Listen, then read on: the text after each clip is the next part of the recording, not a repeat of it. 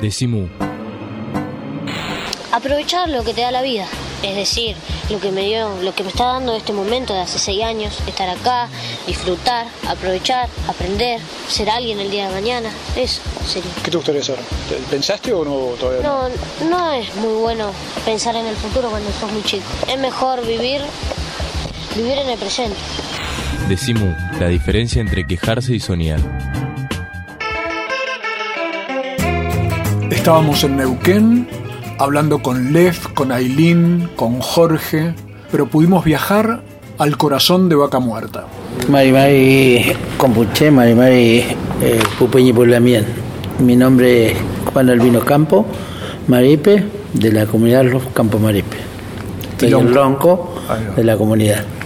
Bueno, Mari Mari Compuché, yo soy Mabel Campo Maripe, soy Narlonco de la comunidad. Mari Mari Compuché, yo soy Celinda Elena Campo de la comunidad Campo Maripe. Pero te dicen Chela.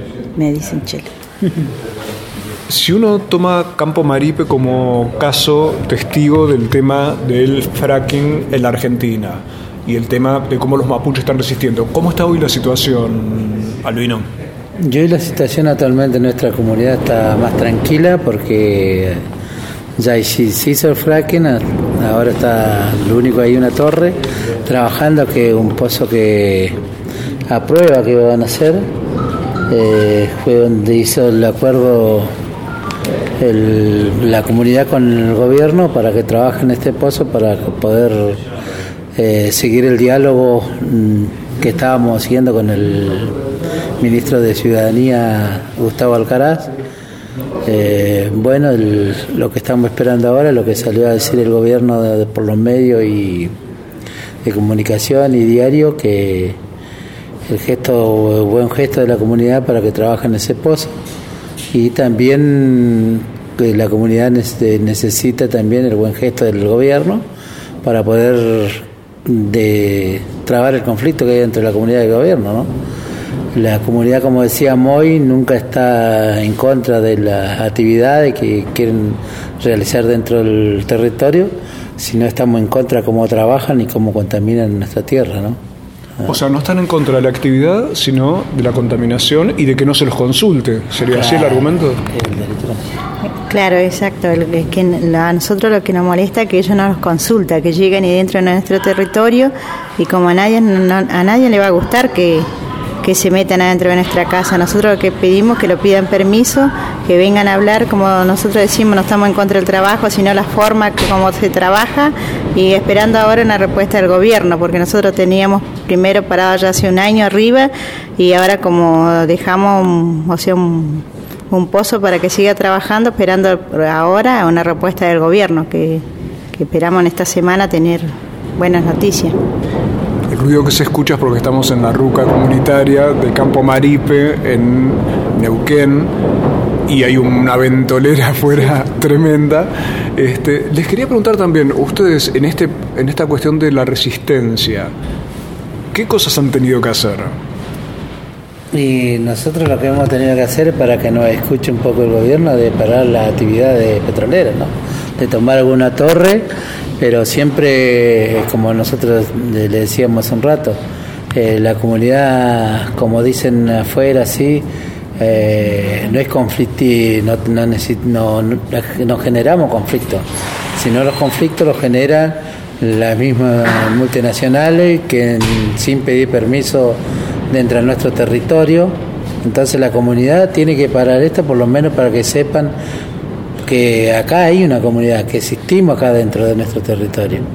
Eh, por eso la comunidad por ahí le paró los trabajos, eh, como dijimos, le he dicho hoy que ya hizo el relevamiento territorial, que la, la hizo realmente el ministro Lara con su conjunto de que ahora con el abogado de tierra y bueno, es lo que se perdió la, la confianza que le habíamos dado al gobierno de Lara, que cuando estuvo, que hizo el reglamento, que esto iba a terminar bien y se iba a terminar el conflicto con la comunidad y la provincia, fue cuando no se hizo el relevamiento, hubo 10 días de trabajo y después se paró todo porque no quisieron firmar, ¿no? Perfecto. Entonces ustedes han tenido que hacer acciones concretas para detener esto, pero donde no se busca la violencia, sino que lo que se busca es que los escuchen eh, en ese reclamo. Ahora, hay una novedad de esta época que es el hecho de tanta gente que está saliendo por distintos medios de comunicación atacando al pueblo mapuche, diciendo que si son terroristas, que si son eh, chilenos, es una cantidad de barbaridades. Pero, Chela, te quería preguntar, a ver, ¿vos cómo interpretás que existan ese tipo de palabras o ese tipo de cuestiones? bueno, yo, mi pensamiento y lo que yo siento es que la abundancia que tiene en el corazón cada persona habla su boca. Y entonces a nosotros no lo afecta, porque nosotros sabemos quién somos y no tenemos que salir así quién somos. Nuestro propio testimonio va a dar cuenta de nosotros, cómo somos y quién somos. Porque el testimonio de la persona es la que da quién es. No tenemos que andar así si somos buenos, si somos malos. Claro. Nosotros con nuestro testimonio, nuestro, nuestra forma de vida, vamos a decir lo que somos. Entonces, no lo preocupamos porque siempre sabemos bien que de la abundancia del corazón habla la persona, habla su boca. Eso lo, que, dice esta gente es un problema de ellos. Es su problema, a nosotros no lo afecta. Así que vivimos confiados, sin problema, en ese sentido. Tenemos problemas de otra forma, pero en ese sentido no nos preocupa. Porque, bueno, la persona tiene derecho a pensar lo que quiere, pero como dice que recibirá su justa retribución. Y entonces, ¿cuál es la mejor situación? Les pido muy brevemente, en un minutito, que me digan, ¿cuál es la mejor situación que ustedes imaginan para este conflicto de aquí en adelante? Y la situación que nosotros estamos actualmente haciendo años que queremos que de una vez por todas se acuerde con la provincia del relevamiento. Aparte queremos decir, hay mucha gente que dicen los mapuches quieren tierra y quieren quitar tierra. No, nosotros lo que ellos hicieron, nosotros el relevamiento que hizo provincia, esa es la que estamos luchando en la comunidad, ni, ni uno metro más ni uno metro menos, sino el relevamiento que hizo realmente actual la provincia. Y de ahí de eso nos salimos hemos dado, hemos cortado 3.000 hectáreas más para ver si llegan a un acuerdo y hasta ahora no hemos tenido respuesta.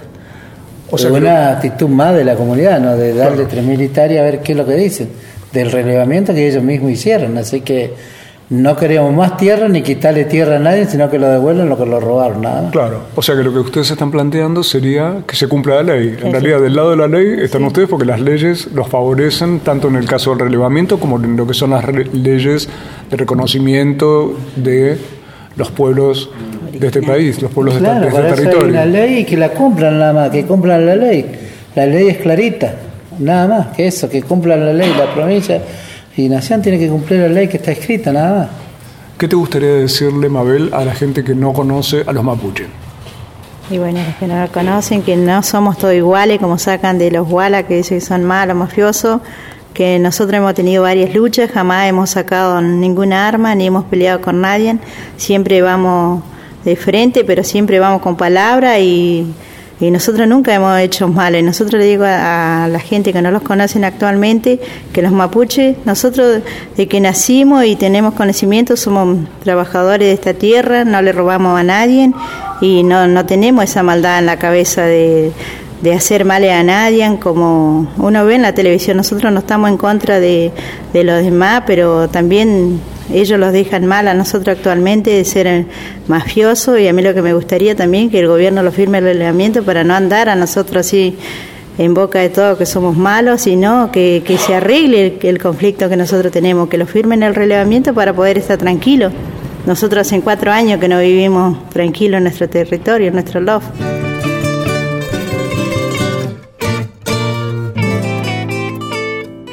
Decimu www.lavaca.org. Decimu.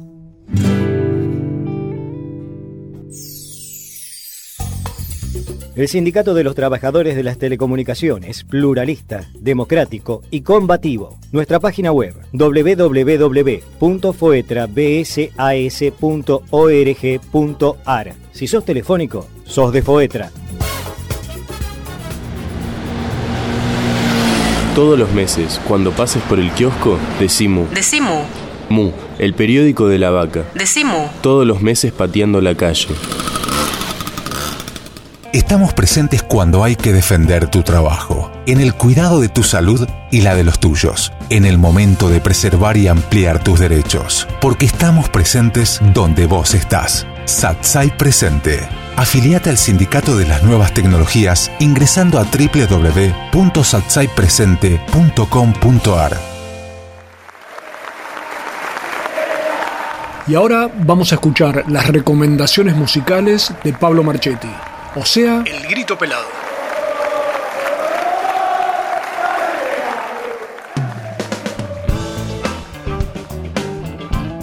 Seguimos en el grito pelado, seguimos en este segmento musical de Decimu.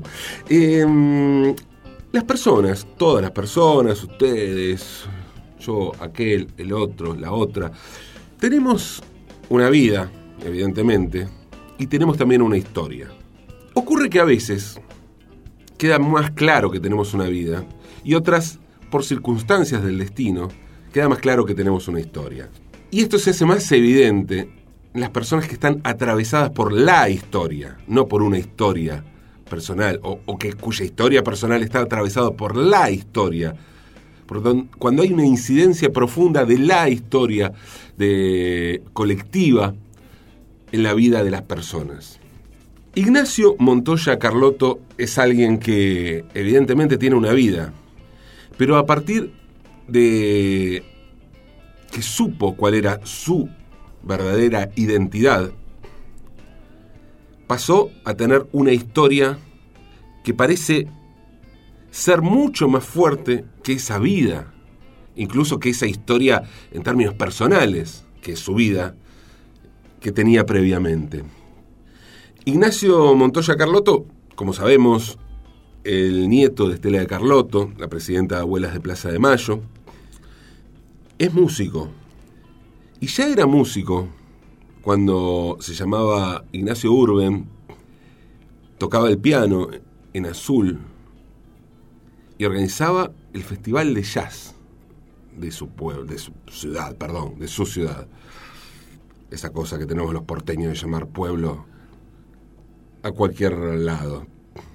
Tenía una vida y parece que la historia pasó a ser mucho más importante. Hoy, claro, Decir Ignacio Montoya Carlotto es hablar justamente de los nietos apropiados, de la identidad recuperada, y más cuando se suma el hecho de ser el nieto de Estela de Carlotto. Pero decía que, más allá de esta historia, Ignacio tenía y tiene una vida, y tiene una vida artística muy, muy interesante. Y hoy lo que les quiero proponer es justamente meternos en parte de esa vida artística de Ignacio Montoya Carlotto, que hace tiempo viene mm, componiendo, tocando el piano con su septeto. Sí, sí, un septeto que ya viene de antes, o sea, el tipo tenía una vida, insisto. Si hubo un cambio en el caso de, de Ignacio Montoya Carlotto, tiene que ver con que en los últimos tiempos se volcó más a la canción, seguramente por una necesidad mayor de decir determinadas cosas. Porque vamos, el hecho de que haya vida e historia no quiere decir que cuando aparece de esta manera la historia no vaya a incidir en la vida de un artista, evidentemente. Vamos a escuchar de justamente el disco Septeto de Ignacio Montoya Carlotto, el tema vocación de pájaro.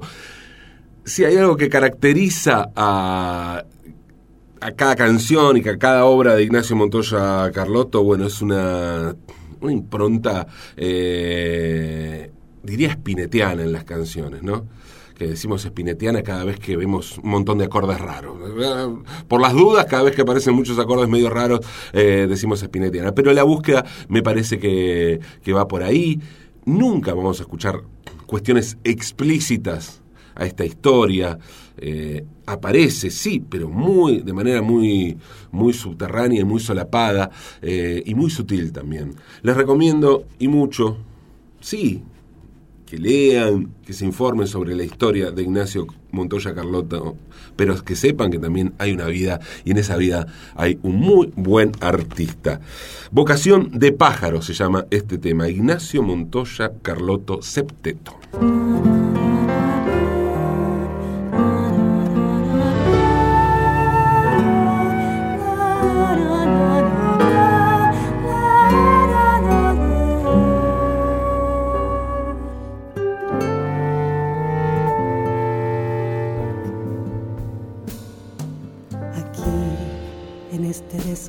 Del camino.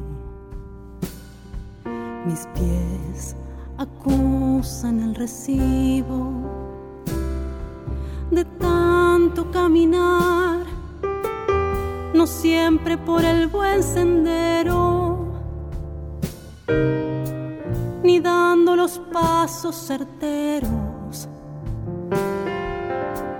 pudiendo respirar, alcanzarías quizás el cielo que no te pudimos dar.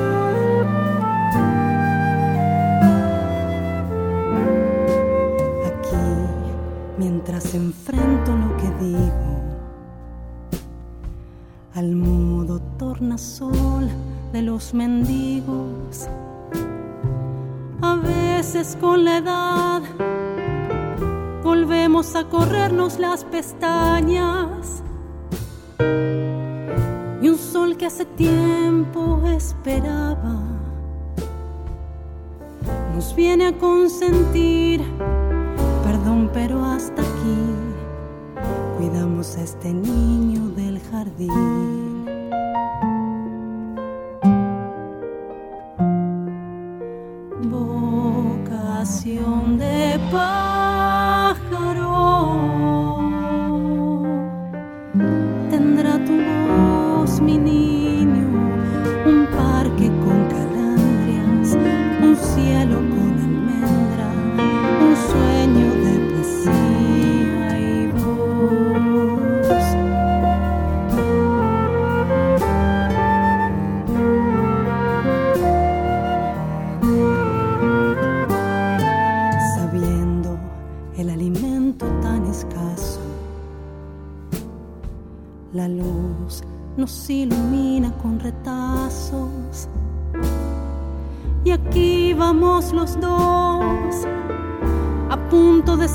Las ventanas, tan solos como nunca imaginaba. Tal vez al residir castillos que hasta aquí no fueron nunca hechos para ti.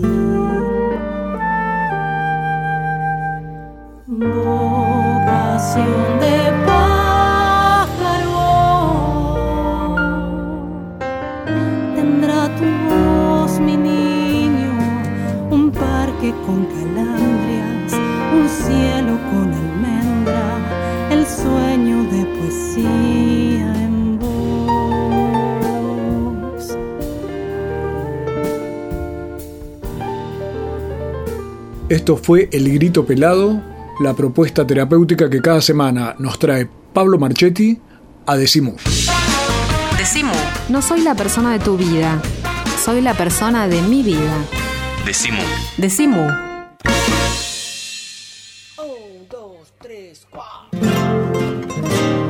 Seguimos en Decimú, que se emite por más de 200 radios comunitarias de todo el país y por www.lavaca.org, nuestra cooperativa de trabajo que ahora está mudada a Riobamba 143, pero hoy no estamos en Riobamba 143, sino en Neuquén, visitando a nuestros amigos mapuche, hombres, mujeres, niños, viejos. He estado con todo el mundo en este viaje, recorriendo y contando la experiencia y la cantidad de experiencias y cuestiones que están llevando adelante con respecto a la recuperación de territorios, pero aparte en un momento muy particular donde saltó esta cuestión de la eh, estigmatización, por usar una palabra, o criminalización de gente que me consta que no tiene nada que ver con esa caricatura que se ha escrito sobre los mapuche. Así que estoy con Aileen y con Lev charlando un poco sobre esto. Y yo vine en un plan muy modesto que es escuchar.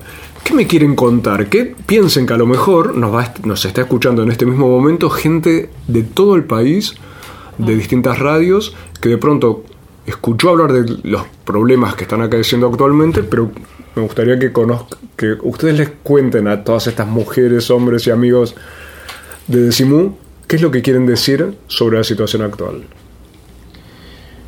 Creo que eh, está bien usado el término caricatura porque es de alguna forma eso lo que tratan de hacer con nosotros, ¿no? Eh, dar una imagen de algo que no somos y esta también eh, sobredimensión que hacen de la lucha mapuche en este momento busca el, el necesario enemigo interno que ellos deben tener para justificar la maquinaria represiva que están construyendo y que tiene que ir destinada a algún lugar, ¿no? Donde eh, tratan de deshumanizarnos para no generar empatía con el pueblo argentino.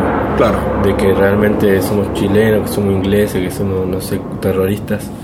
O quieren independizarse. O queremos independizarnos del Estado, ¿no? Claramente nosotros no estamos con ese objetivo. Buscamos que el Estado reconozca que es eh, un Estado plurinacional donde hay distintos pueblos en su interior. Somos preexistentes, así lo dice la Constitución, pero sobre todo que luchamos por el derecho de, vivir en paz. Pero en esa paz que tiene que ser eh, justicia, que tiene que ser eh, el, el resarcimiento a todos los daños que han hecho al pueblo mapuche, eh, vivir dignamente, digamos, el Kumefelen para nosotros eso es elegir cómo vivir no la paz que han mantenido hasta ahora, que es eh, estar sometidos ¿no? Claro. al, al Estado y sobre todo a los intereses de, la- de las multinacionales. Aileen. Es- no sé, es eh, para nosotros es eh, es, un, eh, es una fortaleza pertenecer a un colectivo. Yo creo que lo importante en estos tiempos es eh, recordar que todos somos parte de una familia, eh, que todos podemos ser parte de una comunidad. No nos olvidemos en lo que, que este sistema no nos haga olvidar eh, de que de nosotros depende que se mantenga todo un ordenamiento natural del, del cosmos. En ese sentido, eh, recordar también que somos de una familia mucho más amplia que es del lugar en donde estamos, que eso es lo que nos nuclea a todos, mapuche, no mapuche, vivimos en el mismo espacio territorial. Y este lugar tiene, tiene un montón de fuerzas que nos necesitan, que nosotros nos pongamos, nos unamos, nos pongamos de acuerdo. Eh, yo le hablaría a esa gente que, que está ahí escuchando, decirle que, que más allá de, de donde sea importante de donde de uno provenga, pero también recordar que es importante estar bien, sentirse bien, en armonía con el lugar en donde uno está. Eso es lo que nosotros como pueblo originario lo estamos invitando a reflexionar. Este, la lucha en el fondo no es, eh, que creo que es lo que estamos reflexionando, no es un ataque solo contra los pueblos originarios, sino un ataque contra nuestra concepción de la vida. Nosotros pensamos que la vida no tiene que basarse en el materialismo, no tiene que basarse en las mezquindades humanas, tiene que basarse en replicar lo que siempre replicaron nuestros abuelos, esa vida comunitaria, esa vida con el otro, esa vida por el otro. En ese sentido, eh, eso es lo único que ha mantenido a los pueblos originarios vivos, ese conocimiento, esa relación con el lugar en donde uno vive. Claro, ahora te interrumpo un, segundo, Aileen, porque es perfecta la definición, pero eso en términos prácticos implica un bolón que, como dicen los chicos, enorme, porque al querer hacer esto estás poniéndote de punta con respecto, como vos decías, Lef, antes, a empresas multinacionales y demás que quieren usar el territorio. Pero, ah, pero nosotros, eh, ese modelo en términos prácticos significa la muerte. Claro. Entonces, en términos prácticos, ¿qué significaría la vida para todos? O sea, ¿cómo ven la vida? Eso en el fondo, eh, la discusión de fondo es una discusión de modelo. ¿Qué modelo de vida queremos tener? ¿Qué modelo de sociedad queremos tener? ¿Qué cultura estamos proyectando? A nosotros nos preocupa eso en el fondo. Y para eso no es una discusión de los teóricos, de los investigadores, esa debe ser una discusión de todos nosotros. Eh, no podemos eh, dejar que los políticos, los empresarios decidan nuestra vida. Eso es lo que nosotros creo que en el fondo, como mapuches, como indígenas, le estamos invitando a pensar. A nosotros nos están destruyendo los territorios, nos están destruyendo nuestra vida, nos están matando a nuestra gente. Nosotros no tenemos tiempo para ponernos a, a pensar si a eso le conviene o no al Estado, a las empresas, porque a nosotros ese modelo nos está generando eh, mucho dolor. Claro. Y nosotros, digamos, no tenemos tiempo para, para delegarle a otro la responsabilidad, porque es nuestra responsabilidad en este tiempo. Eso Bien. es esencial para nosotros entenderlo. Ahora, vos, Aileen, te emocionás con esto Sí, al hablar. Bien, entonces yo me imagino, Yo no, no. del otro lado, hay en, en alguna oficina gubernamental o en una oficina de publicidad di- diciendo, sí, todo bien, pero necesitamos petróleo para producir, para crecer, porque tiene que haber crecimiento económico y demás. Vos sabés, Lev, que están estos tipos de argumentos. ¿Qué decís con eso? Que bueno, creo que el, el- la vez pasada cuando vos viniste se había recién aprobado el pacto Chevron Sí. en IPF. Exacto. Y creo que en estos tres años que han transcurrido ha quedado en evidencia de que no ha sido así, ¿no? Que este tipo de acuerdo lo único que hace es perjudicar a la población. Hoy te llevamos al basurero petrolero que tenemos acá arriba, donde la gente que no tiene gas se está eh, todos los días respirando los residuos del petróleo que los trasladan 100 kilómetros solo para beneficiar a sus empresas amigas y que vivimos parados arriba del gas y acá la gente no tiene gas para calefaccionarse. Entonces, creo que en realidad es como dice Ailín Pilén, está todo distorsionado y de lo que se está discutiendo es el modelo de vida, ¿no? Nosotros no estamos de acuerdo con que para sacar petróleo y gas eh, se utilice agua, Claro. como es la hidrofractura. Se- Millones se- de litros de agua. millones de litros de agua para sacar gas y petróleo. Que se siga sacando gas y petróleo, pero que se discuta realmente a dónde va esa renta, cómo se va a reconvertir la matriz energética y productiva, porque realmente es como lo afirmaba decían Milamien, acá eh, si sigue las cosas como lo están planteando ellos, no hay futuro. No hay futuro. Y ellos nos pintan como gran enemigo porque en Campo Maripe tendrían que haber 1800 pozos y solamente se lograban hacer 400. Y nosotros en realidad sentimos que estamos cumpliendo con nuestro deber de, de respetar a la naturaleza y de plantear que tiene que haber un cambio urgente eh, en estos modelos de vida que nos están imponiendo. No sé, yo pero les preguntaría a la gente que está escuchando eso, que se planteen qué modo de vida quieren, si, si realmente en el tema salud, si es algo saludable la vida que tenemos, si, si queremos realmente proyectarnos así. Eh, yo sé que también nos han formado de manera muy individualista. En el caso mapuche nosotros todo el tiempo recurrimos a pensar, a reflexionar de manera colectiva y eso nos ayuda. Invitarlos también a, organizarse. Yo creo que es importante organizarse y pensar en el otro, pensar en los otros. Ahí está la voz de Lev, el bajo de Umau, nuestros amigos mapuche que han formado un conjunto musical que llevamos siempre en el corazón, Puelcona.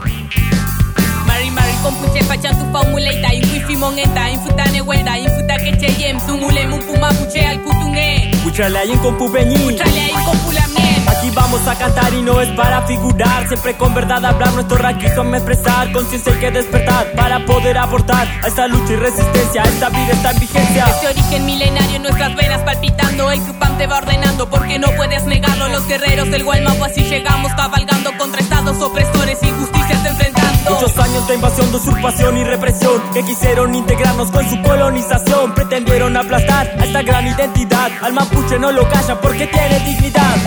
Con Continuará la resistencia. Somos guerreros de la tierra. Con fuerza haremos frente a su violencia. Continuará la resistencia. Somos guerreros de la tierra. www.lavaca.org